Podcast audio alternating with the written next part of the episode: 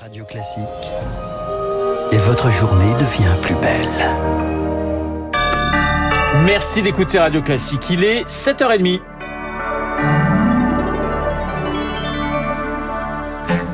La matinale de Radio Classique avec Renaud Blanc. Et le journal avec euh, Lucille Bréau. Lucille, les résultats du bac tombent ce matin. Admis en rattrapage ou recalé, près de 720 000 élèves de terminale seront fixés sur leur sort ce matin, dès 8 heures dans l'académie d'Aix-Marseille, à partir de 10 heures partout ailleurs.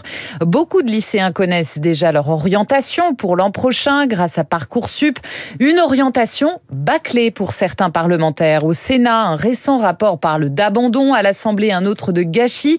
Son co-rapporteur, le député Renaissance Thomas Cazenave. On laisse encore beaucoup d'élèves et leurs familles seuls ou pas assez accompagnés pour préparer euh, les choix d'orientation, les choix sur Parcoursup. Et en fait, le sujet, c'est pas Parcoursup, c'est tout ce qui se passe euh, en amont. Cette préparation, elle est très inégale sur le territoire. Elle est très légère, la formation des enseignants. Normalement, il est prévu, par exemple, que les élèves de terminale puissent bénéficier de 54 heures dédiées à l'orientation. On a presque la moitié des lycéens qui estiment avoir eu moins de 10 heures par an allouées à l'orientation scolaire. Aujourd'hui, c'est à la libre appréciation des établissements, qui n'en ont d'ailleurs pas toujours les moyens. Il faut que ces 54 heures soient effectives pour tous les lycéens de France. Un propos recueillis par Lauriane Tout-le-Monde pour Radio Classique. Emmanuel Macron de retour sur le terrain. Une semaine après la mort de Naël, le chef de l'État s'est rendu hier soir dans une caserne du 17e arrondissement de Paris pour apporter son soutien aux policiers et gendarmes mobilisés. 45 000 étaient encore déployés la nuit dernière. Une nuit plutôt calme. Le président qui reçoit ce midi à l'Élysée plus de 220 maires de communes touchés par les violences urbaines. Et après une semaine d'émeutes, l'heure est au bilan. Pour les collectivités et les entreprises, les dégâts sont loin d'être négligeables. Ils se chiffrent en millions d'euros. Chloé Juel jusqu'à 1 milliard selon le président du MEDEF, Geoffroy Roux Bézieux. Il est trop tôt pour donner un chiffre précis, dit-il, mais la barre symbolique du milliard serait en effet franchie. 200 commerces pillés, 300 agences bancaires, presque autant de bureaux de tabac détruits. Il y a aussi les dégâts dans les transports en commun, une quarantaine de bus brûlés en Ile-de-France. La facture s'élève à au moins 20 millions d'euros et c'est sans compter l'impact sur le secteur du tourisme avec une baisse plus que probable des réservations cet été. Et désormais, c'est la question des assurances qui se pose. Et les délais sont longs, on le sait, mais à situation exceptionnelle, dispositif exceptionnel, par exemple, la Chambre de commerce de Paris-Île-de-France est engagée à apporter soutien et aide technique pour accélérer les indemnisations. Certains assureurs ont mis en place des outils spécifiques pour faciliter les déclarations de sinistres. Et il y a aussi enfin ces avances sur indemnisation qui vont être versées pour les écoles, les mairies et les conseils départementaux et régionaux. Les précisions de Chloé Juel, une crise qui soulève de nombreuses questions. Selon Elisabeth La première ministre recevait les présidents des groupes parlementaires. Hier, elle a appelé au retour à l'ordre, l'occasion aussi de revenir sur une polémique. La cagnotte en soutien aux policiers placés en détention provisoire après la mort de Naël dépasse ce matin 1 300 000 euros de dons. Écoutez ce qu'en dit la première ministre. Ce n'est pas le gouvernement qui peut décider ou non de l'existence d'une cagnotte. Euh, c'est à la justice, le cas échéant, de se prononcer sur la légalité de cette cagnotte. Euh, le fait qu'effectivement ce soit une personne proche de l'extrême droite qui ait lancé cette cagnotte ne contribue pas sans doute à, à apporter de l'apaisement. Elisabeth Borne hier soir depuis le perron de Matignon, une cagnotte conforme selon GoFundMe, la plateforme qui l'héberge. Elle indique qu'elle ne sera ni bloquée ni annulée. Vous écoutez Radio Classique. Il est 7h34, Lucille, le ministère de la Justice piraté. Adresse personnelle, RIB, numéro de téléphone de juge, parfois toujours en activité, et même de la ministre de l'égalité femmes-hommes. Un groupe de hackers affirme détenir les données personnelles d'un millier de magistrats français et menace de les rendre publiques en fonction de la suite des événements, référence aux émeutes des magistrats. Inquiet ce matin, Ludovic Friat est le président de l'Union syndicale des magistrats. Ce qui est très inquiétant, c'est la vaste manipulation euh, potentielle que contient cette démarche. Pour l'instant, on ne sait pas exactement euh, la provenance euh, de ce fichier. Ce qui est certain, c'est que cela provoque une vive inquiétude chez nous.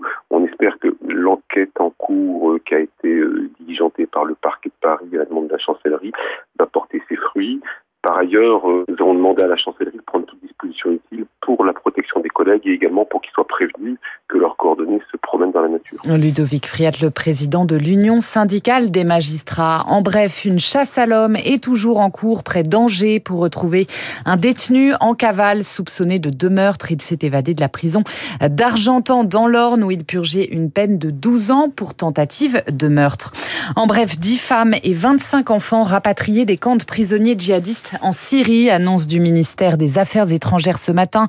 C'est la quatrième opération de ce type en un an. Les mineurs vont être remis au service de l'aide sociale à l'enfance, les adultes aux autorités judiciaires compétentes. On y revient dans le journal de 8 heures. Lucille, un bureau ouvert à La Haye pour enquêter sur l'invasion russe en Ukraine. C'est peut-être une première étape vers un tribunal spécial pour juger les plus hauts responsables russes. Objectif, collecter des preuves sur le crime d'agression russe. Il regroupe des procureurs ukrainiens, européens, américains et de la Cour pénale internationale Diane Berger. Le Centre international pour la poursuite des crimes contre l'Ukraine ne va pas mener en soi de nouvelles enquêtes sur l'invasion russe, mais il va coordonner, agréger les investigations qui existent déjà, celles initiées par l'Ukraine, mais aussi la Pologne ou la Lituanie.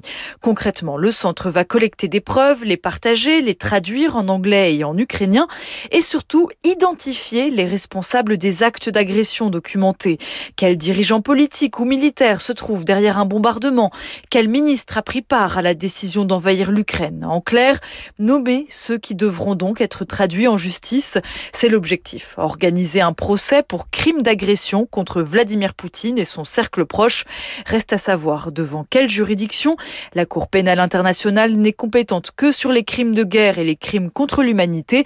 Il faudra créer un tribunal spécial, mais ses contours sont encore très flous. Diane Berger pour Radio Classique a noté que deux drones ont été abattus tôt ce matin dans la région de Moscou, selon des médias russes. Aucune victime n'est à déplorer. On ignore la provenance de ces appareils. Et puis, euh, les femmes de plus en plus touchées par le cancer. Mais oui, le risque d'en développer un a augmenté de 47% depuis 1990, même s'il reste plus élevé chez les hommes. Résultat d'une étude conduite par Santé publique France à Naïo, le nombre de cancers a doublé dans l'Hexagone en 30 ans. D'abord, des cancers de plus en plus nombreux en France. Entre 1990 et aujourd'hui, ils ont augmenté de 104% chez les femmes et 98% chez les hommes. Mais dans le détail, l'évolution varie en fait selon les sexes. Si l'incidence est en hausse continue chez les femmes, elle tend désormais à se stabiliser chez les hommes après une période de croissance. En cause, des origines de cancer qui diffèrent. Chez les hommes, c'est la démographie qui joue le plus, augmentation et vieillissement de la population, alors que chez les femmes, c'est davantage le mode de vie et notamment de nouveaux comportements à risque.